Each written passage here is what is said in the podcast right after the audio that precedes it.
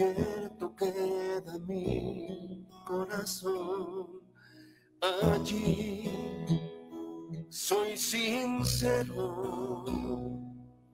Allí mi apariencia de piedad se va. Allí es tu gracia lo que cuenta, tu perdón lo que sustenta para estar de pie y no podría dar la cara si no fuera porque soy revestido de la gracia y la justicia del Señor. Si me vieran tal cual soy, se enterarían que es Jesús, lo que han visto reflejado en mí tan solo y es por tu gracia y tu perdón que podemos ser llamados instrumentos de tu amor. Y es por tu gracia y tu perdón. Mi justicia queda lejos de tu perfección y no podría dar la cara si no fuera porque soy revestido de la gracia y la justicia del Señor. Si me vieran tal cual soy, se enterarían que es Jesús lo que han visto reflejado en mí tan solo fue su voz. Y es por tu gracia y tu perdón que podemos ser llamados instrumentos de tu amor. Y es por tu gracia y tu perdón mi justicia queda lejos de tu perfección.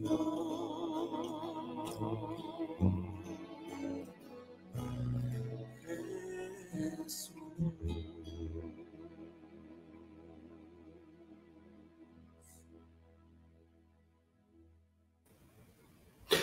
Hola, buenos días. Bienvenidos a nuestra reunión semanal del grupo G316 Condesa. Antes que nada, muchas gracias a la familia Gedeón por guiarnos en estas alabanzas, canciones preciosas que elevan nuestro espíritu y que nos permiten recordar que Dios está en control de nuestra vida y que Él quiere sin duda darnos una vida extraordinaria para que tú y yo podamos disfrutar de ella.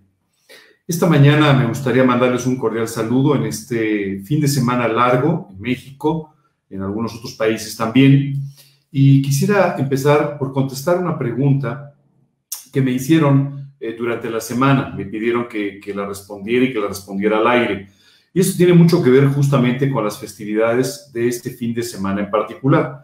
Si ustedes eh, están un poco al tanto de todo esto, pues por supuesto esta, este fin de semana tenemos la fiesta del Día de Muertos y tenemos la fiesta de todos los santos y de los santos pequeños y Halloween. Y en tres días eh, se acumulan todo un número de festividades. Y la realidad es que hay muchas interpretaciones sobre cada una de estas, de estas festividades. Algunas personas las, eh, las festejan, las disfrutan, otras personas se abstienen de ello eh, por, por, cuestiones eh, de, principios. Y entonces me gustaría explicar muy rápidamente de qué se trata todo esto. Probablemente la primera festividad que, que, se celebra y que está muy de moda, aunque este año pues no nos ha podido celebrar con completamente, es lo que se llama Halloween. Halloween es una festividad eh, más bien sajona, que en realidad en nuestros países latinos ha sido importada, sobre todo en los años recientes. Y esto es como parte de toda esta cultura global que se está dando en todo el mundo, en la que ya todo el mundo festeja lo mismo, come lo mismo y, tiene muchas cosas en común. Eh, casi siempre interpretamos una forma equivocada esta festividad de Halloween. Halloween literalmente lo que significa es un vocablo cristiano antiguo que significa fiesta de todos los santos. Entonces originalmente era una fiesta simplemente religiosa que correspondía a la fiesta de todos los santos de origen católico. Sin embargo, la celebración que hoy día tú y yo tenemos de esta festividad no tiene nada que ver con aquella fiesta de todos los santos. Más bien está basada en, probablemente, no sabemos con exactitud, pero en dos festividades que coincidían en este mismo día.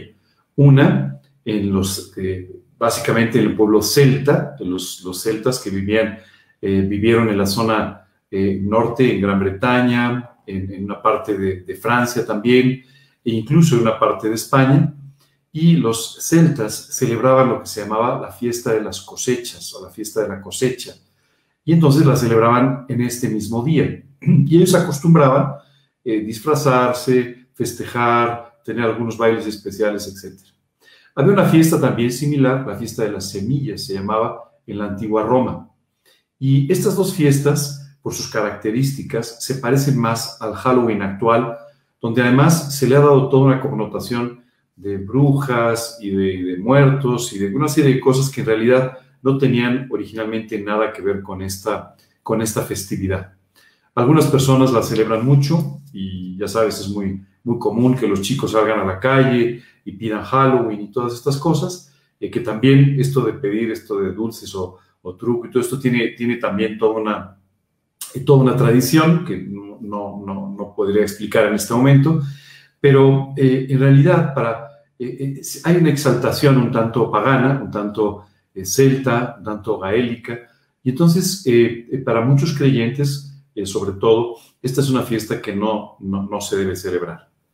si tú me preguntas a mí, ¿celebras esta festividad? La verdad que no, pero, pero es, es importante entender un poco de qué se trata y cómo se ha ido extrapolando paulatinamente hacia una festividad que ya es muy diferente a lo que fue originalmente. Después tienes lo que se llama la fiesta de todos los santos, primero la fiesta de los santos pequeños, dicen la fiesta de todos los santos y finalmente el Día de Muertos. Y aquí también hay una mezcla muy importante de tradiciones, porque estas tres fiestas, fiesta de los santos pequeños, la fiesta de todos los santos y la festividad del Día de Muertos, son festividades también en, principio de origen católico. Sin embargo, el Día de Muertos es una festividad que, sobre todo en México, tiene una connotación muy especial de las culturas precolombinas. Entonces, eh, básicamente celebramos toda una serie de cosas que ya están muy, eh, pues muy, muy unidas, muy amalgamadas y que ya no tienen un origen muy completamente claro muy claro. Eh, simplemente lo que te diría es, bueno, no, no es una celebración en la que yo, por ejemplo, participo. sin embargo, es importante entender que para muchas personas esto es algo importante eh, y, yo procuro no, convertir esto en un conflicto, ¿no? Eh, más allá de que pues no, lo celebre simplemente, ¿no? Este año, por supuesto, pues hay una diferencia muy importante y es que, pues eh, debido al confinamiento o al confinamiento parcial, pues este año vamos a encontrar a menos chicos pidiendo, pidiendo Halloween por las calles, eso sí es una realidad. Así es que bueno, e-, eso es un poco lo que, lo que podría contestar al respecto.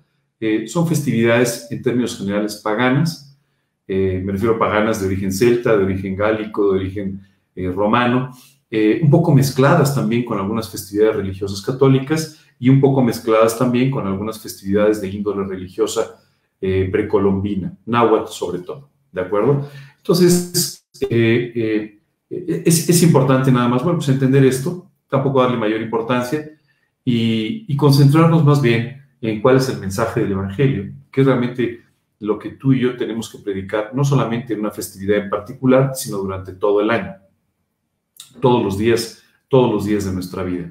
El día de hoy vamos a comenzar con un estudio, ustedes recuerdan las últimas semanas estuvimos hablando del Salmo 91, y el día de hoy vamos a comenzar con un estudio que nos va a llevar, eh, sin duda, a dos eh, capítulos del libro de Hebreos.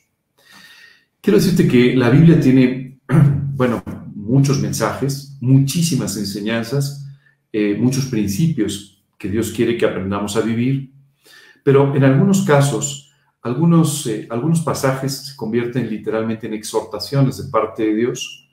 En otros casos, algunos pasajes son reconfortantes, son auténticamente un bálsamo para nuestra vida, para nuestro corazón. Y Dios va combinando de esta forma para que tú y yo podamos siempre estar siendo confortados por la palabra de Dios, estar siendo enseñados por la palabra de Dios, a veces incluso reprendidos por la palabra de Dios cuando alguna cosa en nuestra vida no está correcta, pero de esta manera Dios continúa el trabajo que quiere hacer en nuestros corazones, de ir conociendo más profundamente a Dios, en particular, ir conociendo en la forma eh, más profunda al Señor Jesucristo, y muy en particular, irnos llevando cada vez a parecernos más a Él.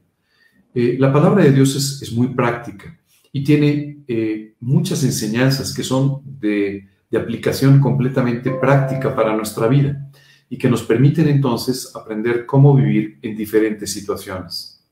En particular, estos dos capítulos de los que te voy a empezar a hablar el día de hoy, nos van a hablar de dos cosas fundamentalmente. La primera, nos van a hablar de la fe y el impacto que la fe tiene en nuestras vidas. Y eh, la segunda parte, en la que vamos a hablar de cómo esta fe te tiene que llevar a vivir de una manera totalmente distinta. ¿Cuál debe ser nuestra actitud y cómo debemos vivir una vida basada en la fe? Esto es muy importante porque a veces eh, confundimos las cosas y a veces hablamos de una vida de fe, pero los frutos de esa aparente vida de fe no son los que describe la Biblia. Así que es importante que prestes atención a las enseñanzas que vamos a tener en estos capítulos 12 y 13 de la epístola o la carta de Pablo a los hebreos. Cuando tú y yo leemos esta epístola, esta carta a los hebreos, nos encontramos muchas referencias que tienen que ver con el Antiguo Testamento, con cosas muy específicas que el pueblo de Israel, los hebreos, entendían y pueden entender con mucha facilidad. ¿De acuerdo?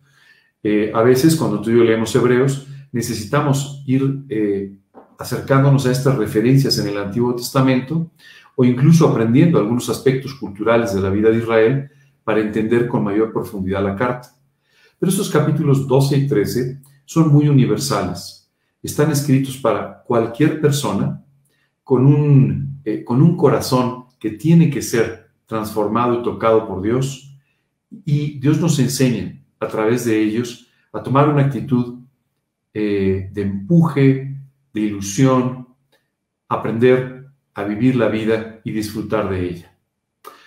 Eh, muchas veces sucede que las personas estamos muy cargados de problemas, muy cargados de dificultades o de malas noticias. Y a veces lo que sucede es que esto nos mantiene emocionalmente muy golpeados, emocionalmente muy castigados.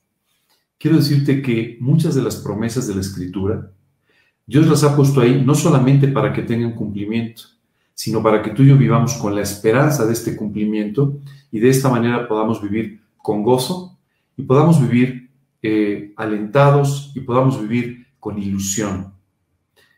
Tal vez uno de los problemas más fuertes que ha traído como consecuencia toda esta pandemia que hemos estado viviendo los últimos meses es la pérdida de ilusiones.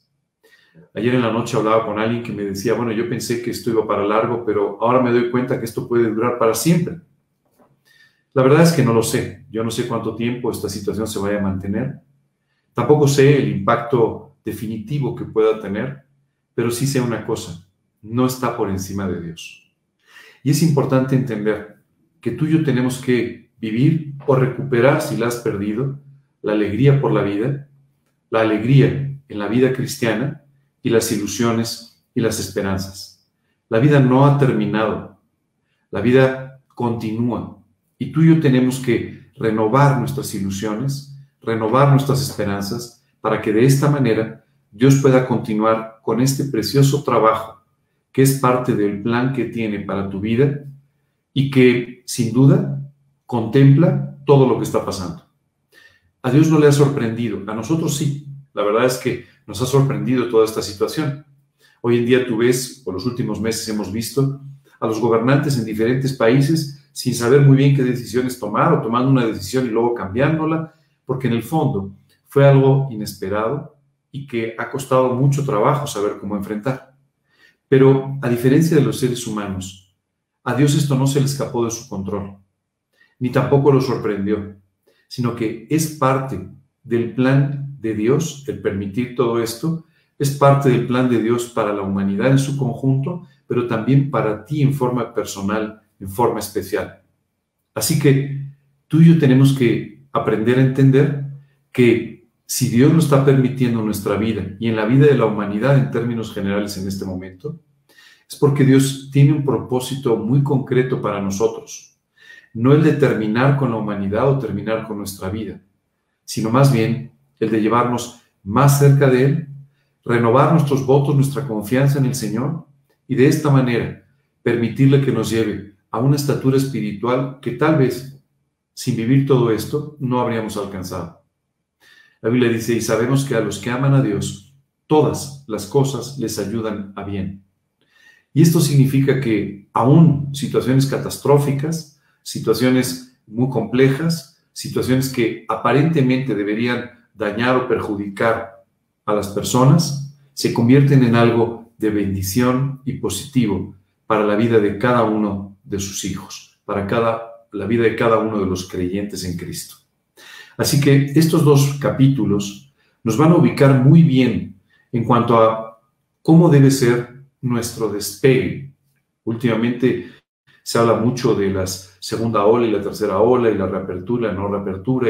Y ya nos estamos acostumbrando a todos estos términos que en el fondo ni siquiera sabemos si son muy concretos o corresponden mucho a la realidad. Pero sí te quiero decir una cosa. Dios quiere relanzar tu vida.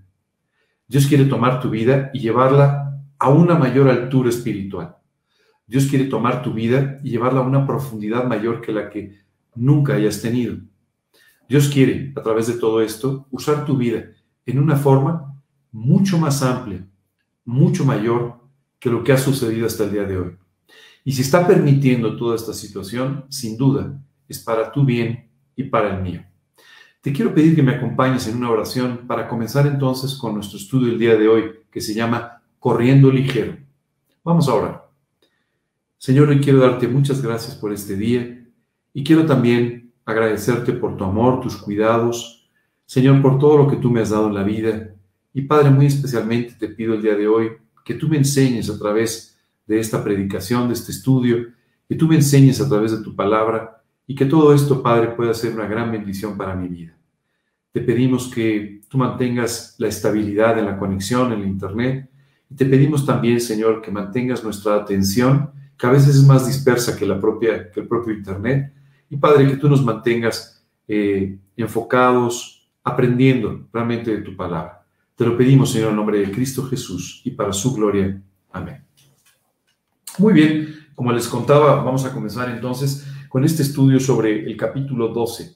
Y déjame decirte que el capítulo 12 en realidad es un capítulo de conclusiones, así como el capítulo 13. Después de que en el capítulo 11 Dios nos ha hablado del concepto más importante de la vida espiritual. Perdón.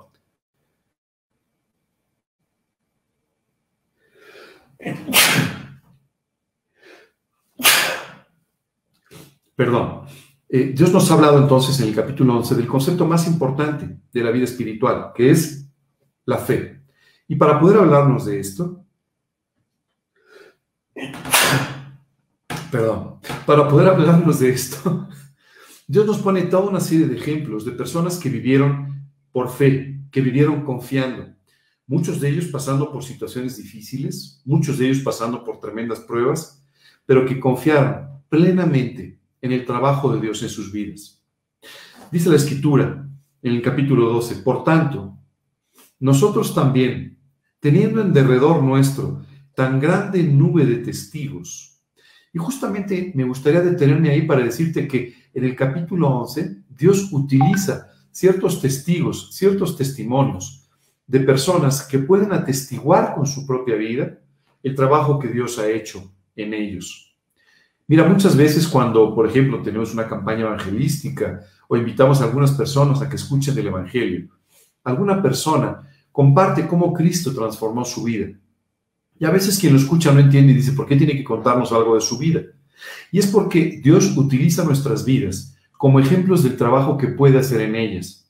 Cuando alguien te comparte cómo fue su experiencia personal con Jesucristo, es para que tú comprendas que puedes tener una experiencia similar que tú puedes, de la misma forma que esa persona fue, se acercó a Dios y fue transformada o comenzó una transformación en su vida por el trabajo de Dios, Dios puede hacer exactamente lo mismo con tu propia vida.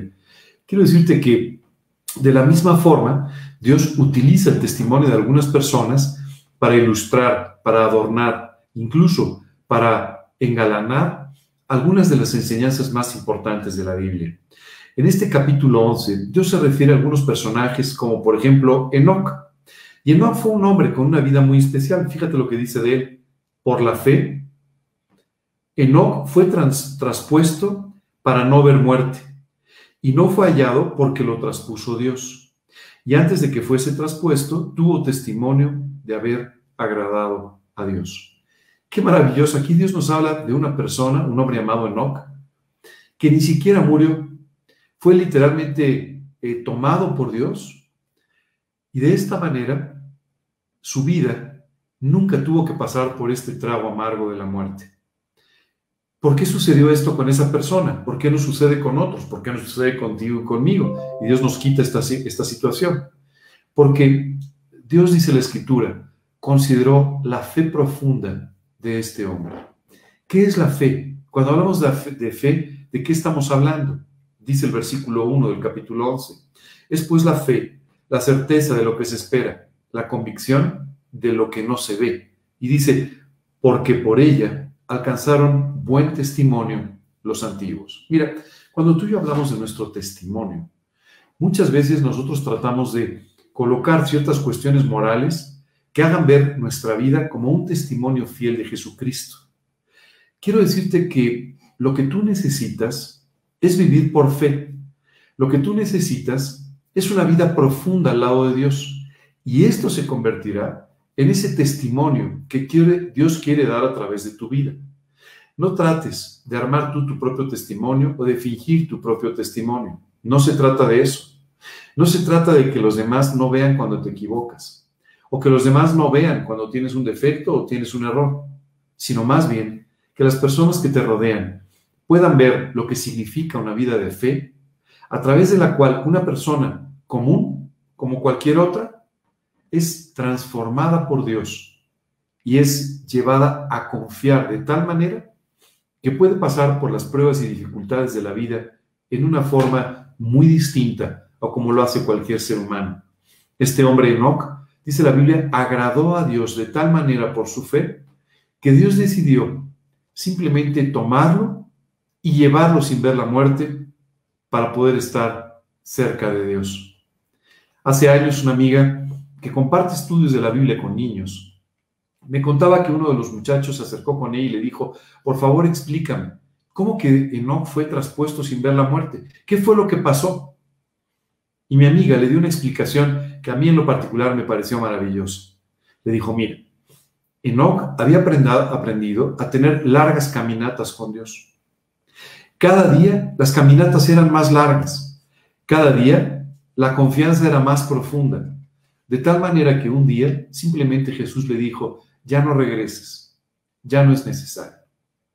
Eso es exactamente lo que Dios quiere de ti y de mí, que aprendamos a vivir por fe y que de esta manera disfrutemos de todos los beneficios, de todas las bendiciones que la fe, la confianza traen a nuestra vida. Recuerda, es pues la fe la certeza de lo que se espera, la convicción de lo que no se ve. Es decir, Tú estás cierto, seguro de lo que estás esperando y tienes una total convicción, aunque las cosas no se vean en este momento, aunque no se pueda ver aquello en lo que confíes. Oye, ¿por qué tenemos que pasar por pruebas en la vida? Sabes, las pruebas, que son parte inherente de la vida, confirman nuestra fe, nos hacen crecer en la fe. Cuando todo sale bien, cuando todo es perfecto conforme a nuestra propia opinión, nuestra fe no crece Puede crecer nuestra gratitud, pueden crecer otros aspectos de la vida cristiana, pero no nuestra fe. Nuestra fe es puesta a prueba y crece en la medida que tú y yo pasamos por las dificultades de la vida, pasamos por las pruebas que la vida nos depara. La Biblia habla de otro hombre también. Dice, por la fe, Noé cuando fue advertido de Dios acerca de cosas que aún no se veían, con temor preparó el arca en que su casa se salvase. Imagínate la vida de Noé. Dios llega y le dice a Noé, Noé, voy a destruir el mundo que se conoce hoy en día, como se conoce hoy en día, a través de un diluvio. Esto es por la maldad humana. La maldad ha llegado a un extremo que ya no tiene solución.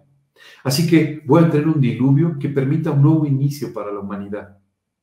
Como dirían hoy los jóvenes, un reset para que la humanidad vuelva otra vez a empezar de cero. Y entonces Noé comienza la construcción del arca. Esto debe haber sido muy sorprendente. Lo primero es, la Biblia nos dice que durante ese tiempo, en el libro de Génesis, todavía no llovía en la tierra, sino que la tierra era regada por un vapor que subía permanentemente de ella. Es decir, el ciclo hidrológico era totalmente distinto al que tú y yo conocemos hoy en día. Bueno, imagínate que un hombre empieza a decirles a sus vecinos, bueno, es que estoy preparando un arca, un barco enormemente grande. Noé, pero ¿y eso por qué lo haces? Bueno, porque va a llover. No hay llover, si nunca ha llovido, ¿cómo va a llover? No, yo creo que tú estás muy confundido. Pero Noé sabía en quién había creído. Sabes, hay muchas cosas que cuando tú las empiezas a poner en práctica, muchos principios que cuando tú empiezas a vivir, simplemente la gente dice, no, estás loco, la vida no es así, no es como tú la estás pensando. Bueno, ahí tú tienes que entender algo muy claro. Hay dos, dos opciones. Una, creer en aquel que te está diciendo cómo son las cosas, o dos, creer en lo que la sociedad, el mundo, aún la historia te explica y te cuenta. Claro, acuérdate lo que dice. La fe es la convicción de lo que no se ve. Nunca se había visto llover y jamás había habido un diluvio. Pero la fe hizo que Noé creyera lo que Dios le había dicho y entonces comenzó la construcción de aquel arca que literalmente salvó a la humanidad. Me imagino las críticas, los juicios, incluso las burlas de algunas personas sobre la vida de Noé haciendo algo que parece totalmente absurdo. Sabes, cuando tú y yo vivimos para Cristo, a veces tenemos que pasar por estas situaciones en las que las personas no nos entienden, o no respetan lo que estamos creyendo, o incluso se burlan de aquellas cosas que tú y yo decimos que van a suceder en nuestra vida o en la vida de la humanidad. No te preocupes por eso. Preocúpate solamente por creer a quien debes creer. Hay mucha gente que dice, yo tengo mucha fe, y cuando le preguntas en qué, bueno, mucha fe en que las cosas van a mejorar. Bueno, esa es una fe hueca, vacía, vana, porque no tiene en qué soportarse. La fe de la que Dios nos habla es una confianza total para con Él. Y podemos confiar en Él porque sabemos quién es Él y cómo es Él. Pero cuando tú y yo confiamos en las circunstancias, o tenemos fe en las personas, o Normalmente lo que sucede es que nos confundimos y a veces nos decepcionamos. Dios nunca te va a decepcionar. Si Él ha prometido algo, Él lo va a cumplir en tu vida. Porque dice la Escritura, no es hombre para que mienta, ni hijo de hombre para que se arrepienta. O sea, no pienses que Dios te dice, mira, te voy a bendecir, te voy a dar. No, sabes que ya me arrepentí, mejor no te lo doy. eso no sucede, porque Dios no es un hombre. Nosotros hacemos ese tipo de cosas, pero Dios no las hace. Déjame hablarte de otro personaje extraordinario. Dice la Biblia, hablando de un hombre llamado Abraham. Por la fe, también la misma Sara, siendo estéril, recibió fuerza para concebir y dio a luz aún fuera del tiempo de la edad, porque creyó que era fiel quien lo había prometido. Aquí estamos hablando de la esposa de Abraham, una mujer llamada Sara. Y Dios les prometió a Sara y a Abraham que les iba a dar un hijo y de ahí una gran descendencia. ¿Sabes qué es maravilloso? No solamente eh, no, no era posible en forma física por la esterilidad de Sara, sino que además había pasado el tiempo normal en el que las mujeres podían concebir. En pocas palabras, era totalmente imposible. ¿Has oído hablar de esta palabra? Imposible. ¿Sabes qué es increíble? Cuando tú y yo tenemos fe, lo que estamos haciendo es depositar nuestra confianza en el Dios de lo imposible, en el Dios que hace lo imposible totalmente posible. Claro, esto demanda mucha fe, porque en forma natural, tú y yo, antes de determinadas circunstancias, decimos, esto no es posible. No es posible que mi vida se rescate, no es posible que mi matrimonio salga adelante, no es posible que mis hijos eh, vuelvan a, a tener una vida como deberían, no es posible que mi negocio salga adelante, no es posible. Hay tantos no es posible en nuestra vida, que a veces tú y yo llegamos a decirle a Dios, mira Dios, sería maravilloso que me bendijeras, pero no es posible. Y entonces escuchamos de parte de Dios decir, porque nada hay imposible para Dios. Este es un versículo de la Biblia y dice, para ti hay muchas cosas imposibles, pero para Dios no hay absolutamente nada que sea imposible. La pregunta es si lo vas a creer. No si es posible o no, sino si tú lo vas a creer. ¿Sabes qué es maravilloso? Abraham y Sara creyeron. Y aquí nos dice cómo Sara, por fe, creyó en lo que parecía absolutamente imposible. Y Dios efectivamente cumplió la promesa. Dice, por lo cual, también de uno, y ese ya casi muerto, salieron como las estrellas del cielo en multitud y como la arena innumerable que está a la orilla del mar. ¡Qué increíble! O sea, Dios dice, bueno, parecía imposible. Y es más, todavía Dios permitió circunstancias más difíciles todavía, simplemente para mostrar su poder y su gloria. Hay veces que Dios tiene que permitir que las cosas que suceden sean ya imposibles, escapen de tu control, escapen de tus posibilidades, para que de esa manera sea evidente el milagro de parte de Dios. La Biblia nos habla de una situación muy peculiar cuando murió un hombre llamado Lázaro. Lázaro estaba enfermo, Lázaro y sus hermanas eran cercanas amigas de Jesús, y entonces, al ver a su hermano muy mal de salud, buscan a Jesús, que estaba en otra ciudad, para decirle, oye, Lázaro está gravemente enfermo.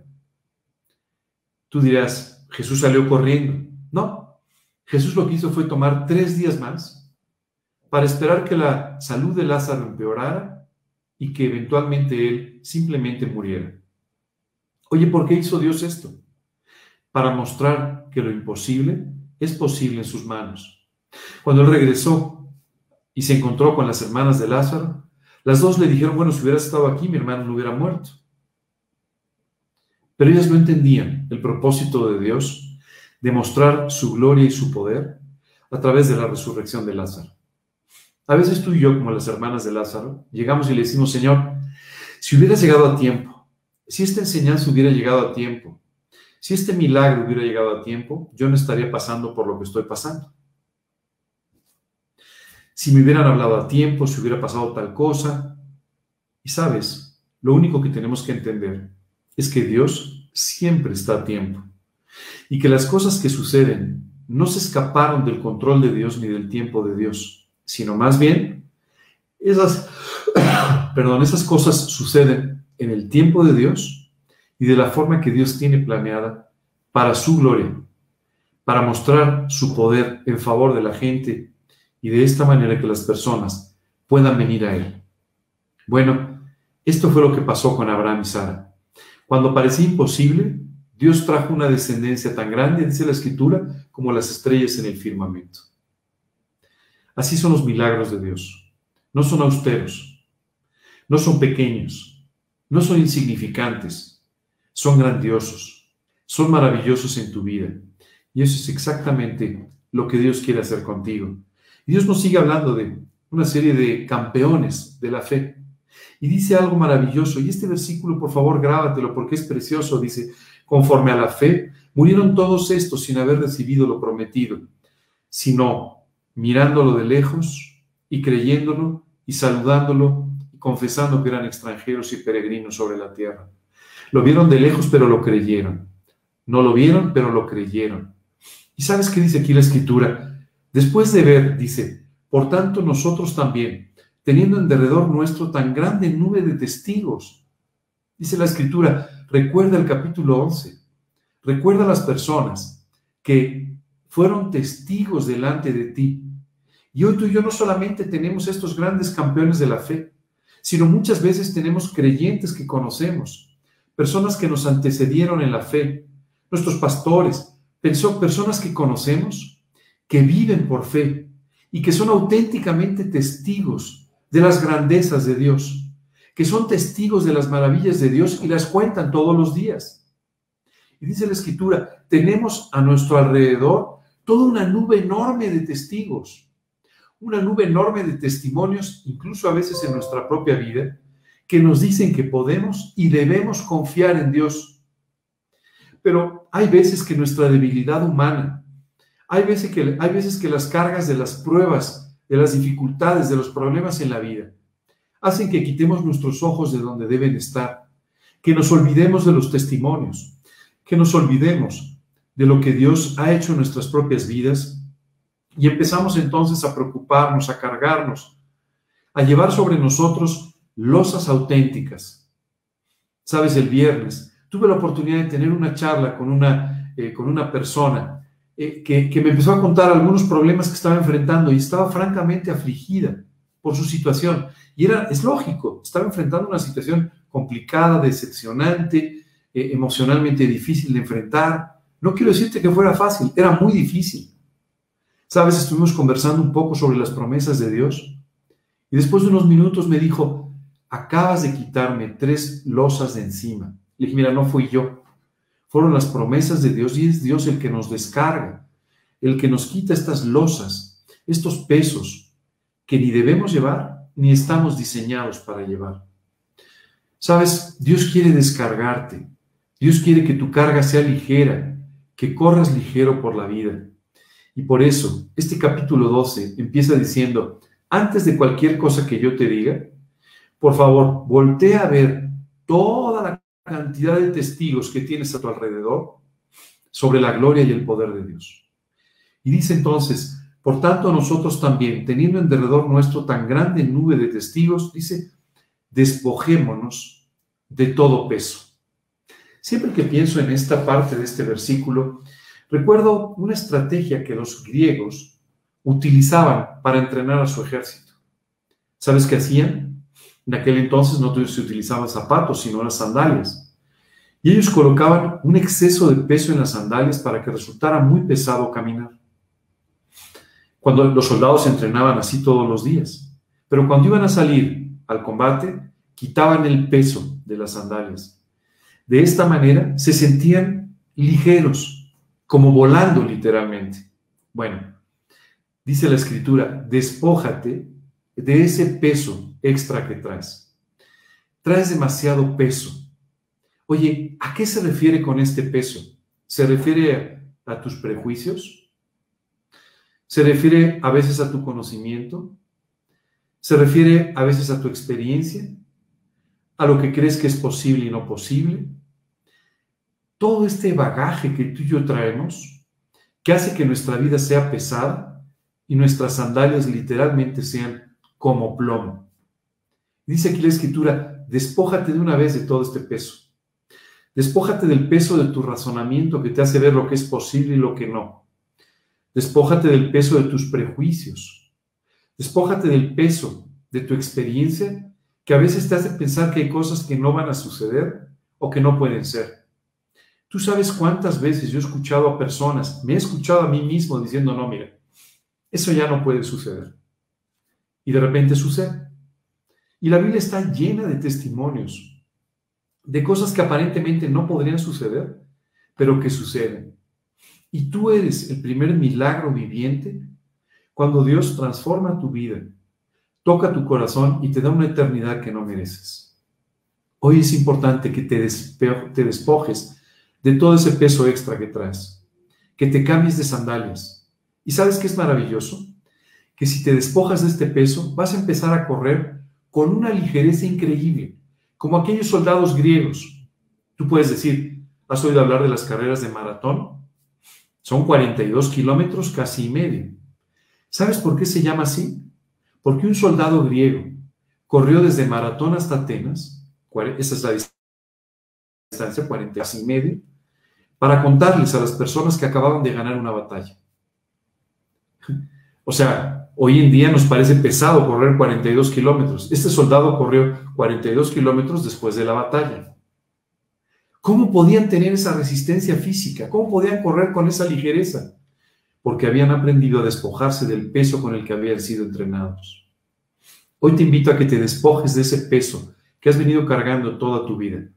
Ese peso extra que hace que literalmente te canses, te agotes todo el tiempo, todos los días. Haz a un lado lo posible y lo imposible. Haz a un lado tu propio razonamiento. Haz a un lado tu experiencia. Haz a un lado todas esas cosas que hoy te están volviendo pesada la carga. Descárgate y empieza a correr ligero la carrera que tienes por delante. Continúa diciendo, Despojémonos de todo peso y del pecado que nos asedia.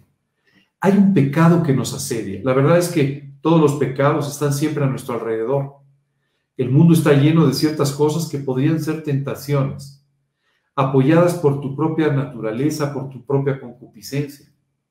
Pero la Biblia nos habla en particular de un pecado que todo el tiempo nos está asediando. No sé si alguna vez has pasado por un asedio, pero es algo que te agobia, que no te deja respirar, que no te deja vivir normalmente. Esta palabra asedio era la que se utilizaba en la antigüedad para el tipo de ataque que se hacía sobre ciertas ciudades, que literalmente hacía que un ejército rodeara la ciudad y no le permitiera a la gente salir de allí. Esto hacía que poco a poco se quedaran sin agua, poco a poco se quedaran sin alimentos y sobre todo sin esperanza. Bueno, tú y yo, en muchas ocasiones, tenemos este problema, un pecado que nos está asediando, que ha rodeado nuestra vida, que nos está quitando simplemente la esperanza de vivir, que hace que tú y yo nos sintamos cansados, sedientos, hambrientos espiritualmente. Ese pecado se llama incredulidad. Y ese pecado está tan arraigado a nuestro corazón que por eso es que nos asedia de esta manera. Simplemente, esta es la voz que tú y yo todo el tiempo escuchamos que dice, no, mira, o sea, todo bien, qué bueno que leas la Biblia, pero eso, no, eso es demasiado, eso no lo creas, porque eso es demasiado, eso no va a suceder. Eso era para los hebreos, eso no es para ti. Eso se escribió hace eh, dos mil años o tres mil años, así es que a ti no te corresponde. En este mundo actual eso ya no puede ser. Y entonces esta incredulidad, esta falta de confianza, de fe en el Señor, hace que tú, uno, limites tu, tu esperanza, limites tus oraciones y en el fondo limites las respuestas de parte de Dios. Pero además, hace que tú vivas con poca esperanza, con poca ilusión, con pocas ilusiones en el futuro, porque simplemente tu, tu incredulidad te va a decir que Dios no puede hacer aquello que te ha prometido. Continúa la escritura diciendo, y del pecado que nos asedia. Y fíjate bien, dice, y corramos con paciencia la carrera que tenemos por delante. Desde que tú invitaste a Cristo a tu corazón, comenzaste una carrera. Tal vez no estabas informado. Tal vez no te dieron la camiseta que decía carrera de la vida. Pero la realidad es que comenzaste una carrera. Y esta carrera no es una carrera de corta, de corta distancia y de mucha velocidad, como algunos piensan. Más bien, es una carrera de larga distancia. A veces, tú y yo pensamos que es una carrera de 100 metros, y tratamos de correrla con mucha intensidad, pero con poca resistencia. Y cuando empiezan a llegar algunas de las pruebas en la vida o algunas de las dificultades, nos desanimamos. En realidad es una carrera de larga distancia y una carrera de obstáculos. ¿Sí?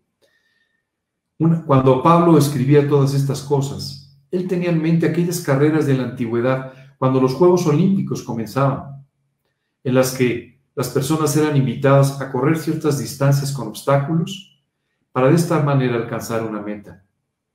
Y Pablo pone este ejemplo diciendo, desde que tú recibiste a Cristo comenzaste una carrera y hoy tal vez has dejado de correr y empezaste solamente a caminar o te has detenido en medio de la carrera. Dios te dice, tienes que volver a correr, tienes que continuar corriendo. Pero hay algo que nos explica aquí cómo correr esta carrera. Dice, corriéndola con paciencia. ¿Sabes qué es lo que más desanima a los corredores de larga distancia? Que no ven la meta. La meta no se ve. Y al no ver la meta, solamente se la están imaginando y entonces a veces les parece que está mucho más lejos de lo que está en realidad. Esto es lo que sucede contigo y conmigo. Efectivamente, hay una meta, Vamos a hablar un poco más adelante de ella. La meta, dice la escritura, del supremo llamamiento al que tú y yo hemos sido llamados. Pero a veces, al no verla, y sí ver los obstáculos, y sí ver las dificultades, dejamos de correr la carrera. Y aquí fíjate, el mensaje es maravilloso. Nos dice, viendo todos los testigos que hay a tu alrededor, despójate de tu peso, quítate las sandalias con plomo. Y ahora sí, dice, Despójate también de todo ese pecado que te está asediando y que te trae una carga extra a tu vida. Y empieza a correr otra vez. O empieza a correr, o si te has detenido, vuelve a correr la carrera de la vida, porque hay una meta, una meta maravillosa a las que Dios te quiere llevar. Pero dice la escritura, puestos los ojos en Jesús. Porque si tú no ves la meta al fondo y simplemente ves los obstáculos, te vas a desanimar. Pero Dios dice, para que no te desanimes, tú tienes que poner los ojos en el lugar donde deben estar, puestos los ojos en Jesús, el autor y consumador de la fe. Dice, ¿sabes quién creó la fe? Jesucristo. Sí, Jesucristo fue el que nos enseñó la, fe porque Él la creó. Él creó la confianza que podemos tener en Dios. Y dice la escritura, el, el, autor y consumador de la fe. ¿Sabes por qué dice consumador de la fe? Porque Él es el que consuma nuestra fe. Consumó nuestra fe en la cruz del Calvario. Consuma nuestra fe una y otra vez respondiendo nuestras peticiones, nuestras oraciones.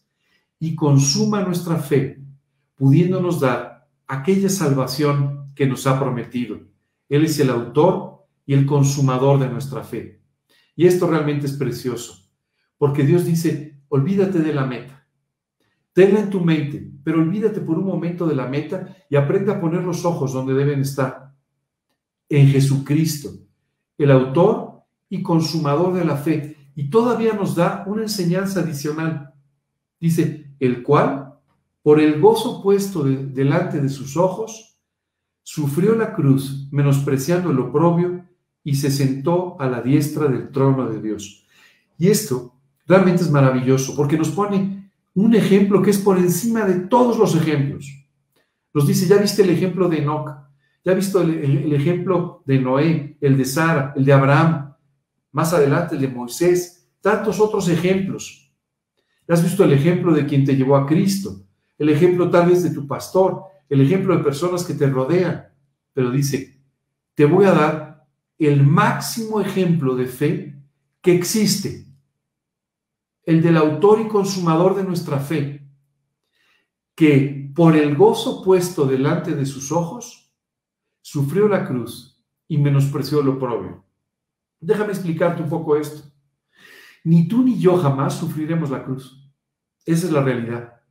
Porque la cruz no solamente implicaba el castigo físico que sufrían los delincuentes en aquel momento, sino que cuando Jesús fue crucificado en aquella cruz en el monte Calvario, Dios, dice la Escritura, colocó sobre él el pecado de todos nosotros.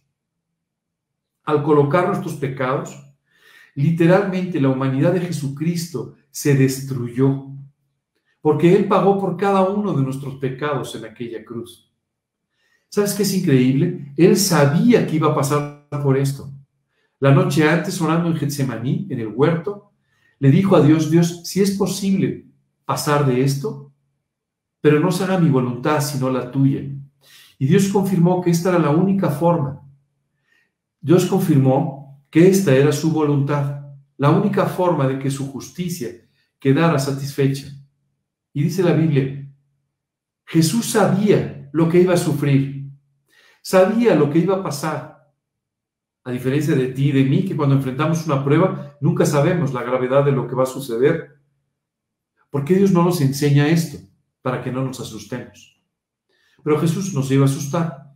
Estaba definido. Y sabes, el fruto de este sacrificio, el fruto de esta prueba, era de tal magnitud que producía un gozo que le hizo pasar por encima de las pruebas.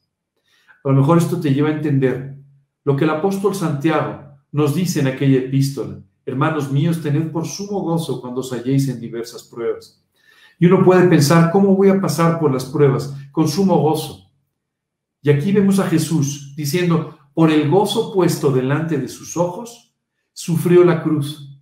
La más grande prueba de la eternidad fue sufrida por Jesús con el gozo puesto delante de sus ojos. Así es que Aquí Dios nos dice, mira, vas a correr una carrera de obstáculos. Algunos obstáculos serán más grandes, más difíciles, pero tú puedes poner tus ojos en Jesús, porque Él ya pasó por los obstáculos más grandes, pasó por la cruz y de todos modos pasó por ella con gozo. Así es que si tú pones tus ojos en Él Y si tú aprendes de Él, podrás tener gozo aún en los grandes obstáculos de la vida, aún en las grandes pruebas de la vida. Qué precioso saber que poniendo nuestros ojos en Jesús, Dios va a aligerar nuestras cargas. Y en este versículo nos dice, considerad aquel que sufrió tal contradicción de pecadores contra sí mismo, para que vuestro ánimo no se canse hasta desmayar. Dios reconoce que si no ponemos los ojos en Jesús, lo que va a suceder es que nuestro ánimo va a decaer. Simplemente va a haber momentos en los que nuestro ánimo no va a ser suficiente para continuar con la vida. Y Dios dice, considera a Jesucristo, que aún sufriendo esta contradicción de pecadores, aún cuando la gente se burlaba de él, cuando la gente simplemente eh, eh, lo menospreció, dice, eh, vuestro ánimo no se canse hasta desmayar. Dios nos invita aquí a que podamos correr esta carrera de larga distancia sin que nuestro ánimo decaiga, sin que nuestro ánimo nos juegue una mala pasada. Así que si hoy estás desanimado, quiero pedirte que pongas los ojos en Jesús y esto te volverá a traer ánimo, ánimo en la vida. ¿Sabes? Voy a adelantarme un poco para decirte un versículo del capítulo 13 que aunque vamos a estudiar en los próximos días, hoy puede ser un aliento para tu vida. Dice, por lo cual, levantad las manos caídas y las rodillas paralizadas y haced sendas derechas para vuestros pies. Hoy Dios te está llamando a que recuperes la ilusión por la vida, a que te levantes, a que levantes esas manos caídas y esas rodillas paralizadas y que de esa manera Dios pueda traer una vez más el gozo a tu vida. Y si tienes algún problema con el tamaño de los obstáculos, simplemente coloca tus ojos en el Señor y de esta manera, colocándolos en Él, Dios podrá darte nuevamente la victoria. Amigo, te quiero invitar a través de este pasaje a que dejes a un lado lo posible y lo imposible, a que dejes a un lado tus prejuicios, a que confíes plenamente en Dios, confirmando tu fe, y de esta manera Dios puede hacer el milagro extraordinario de llevarte hasta el final de la carrera, hasta la meta. Quien escribió estas palabras no tuvo una vida particularmente fácil pero en una de las epístolas escribió diciendo, he terminado la carrera. Él sí llegó a la meta. Yo te deseo que tú también llegues a la meta. Y para ello, despójate de todo peso. Despójate de este pecado de incredulidad que te asedia y comienza a correr la carrera con los ojos puestos en Jesús. El día de hoy nos vamos a quedar hasta aquí en esta enseñanza no solamente por el tiempo, pero también porque hoy tú tienes que tomar decisiones. Y porque quiero que esta semana te concentres en quitarte las sandalias pesadas, en despojarte del pecado que te asedia. Concéntrate en eso y en poner tus ojos en Jesús. Empieza a correr de nuevo. Y el próximo domingo, tú y yo nos veremos aquí para entrar en más detalles de cómo correr esta carrera extraordinaria que se llama la vida cristiana. Nos quedamos hasta aquí el día de hoy y me gustaría orar contigo para terminar. Orar contigo que hoy estás desanimado, desalentado, que has pasado por pruebas y dificultades, para que vuelvas a poner tus ojos en Jesús, para que salgas de toda esta situación con una gran victoria. Vamos a orar. Señor, hoy quiero darte muchas gracias por la forma preciosa en la que tú me estás invitando a vivir.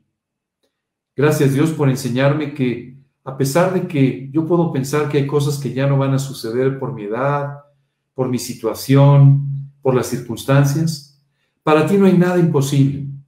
Y tú puedes hacer posible aquello que para mí es totalmente imposible en apariencia. Señor, hoy quiero pedirte de una forma muy especial que tú alimentes mi fe.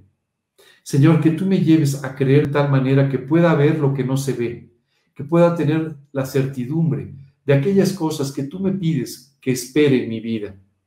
Señor, hoy quiero pedirte que tú renueves mi confianza en ti. Quiero pedirte, sin duda, que tú me lleves a despojarme de todo peso, que me lleves a despojarme del pecado de incredulidad que me ha perseguido durante tanto tiempo en mi vida y que en muchos momentos me ha asediado, me ha ahogado, me ha asfixiado, Señor. Hoy quiero pedirte que tú hagas este milagro en mi vida. Señor, llévame a correr de nuevo la carrera. Llévame a poner mis ojos donde deben estar. Y de esta manera, Señor, llévame a correr la carrera de la vida cristiana para poderte servir en cada uno de los momentos de esa carrera y finalmente llegar a la meta que tú tienes preparada para mí. Señor, enséñame a través de la vida de Jesús, que no me desaliente y que cuando estoy cerca de desalentarme, de dejar de confiar, pueda volver a ver a Jesús, que aunque sufrió toda esta contradicción de pecadores, no dejó ni por un momento el gozo, lo tuvo siempre delante de sus ojos, para de esta manera, pasando por la prueba más fuerte, más grande que alguien puede imaginar, morir por nosotros, resucitar y sentarse a la derecha del Padre. Señor, gracias de verdad por esta enseñanza. Señor, llévame a vivir de esta manera. Llévame, Padre, a alentarme. Llévame a disfrutar de la vida de nuevo. Vuélveme a dar la alegría de vivir. O enséñame a vivir en ella si es que nunca la he disfrutado. Y Padre, dame la vida que tienes preparada para mí. Señor, quiero pedirte esto de una forma muy especial. Solo de esta forma podré predicar el Evangelio. Solo de esta forma podré ser un testimonio en tus manos para llevar a otros para Cristo. Por tanto, hoy te pido que hagas este milagro en mi vida.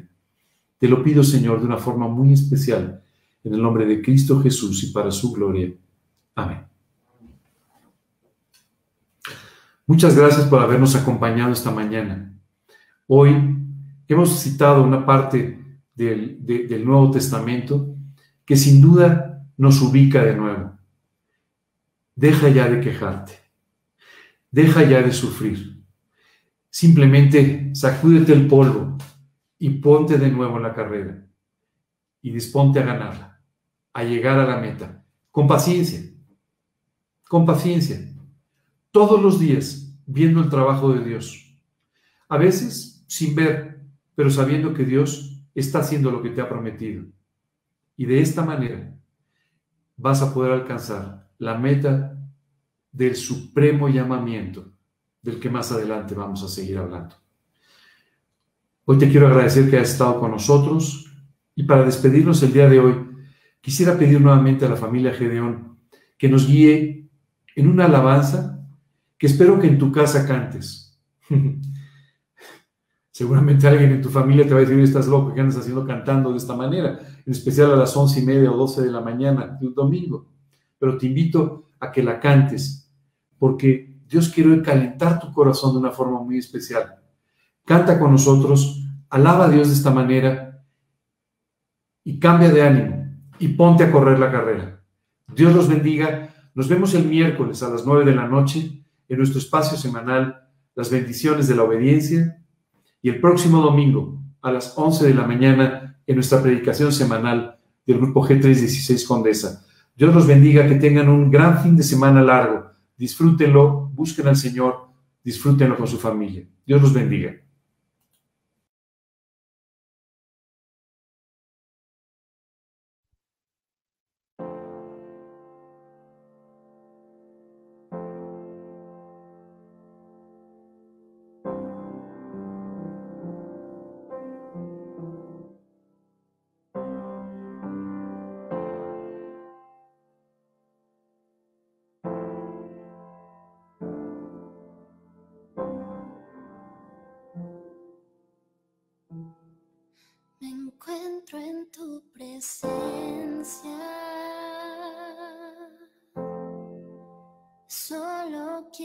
estar ante tus pies.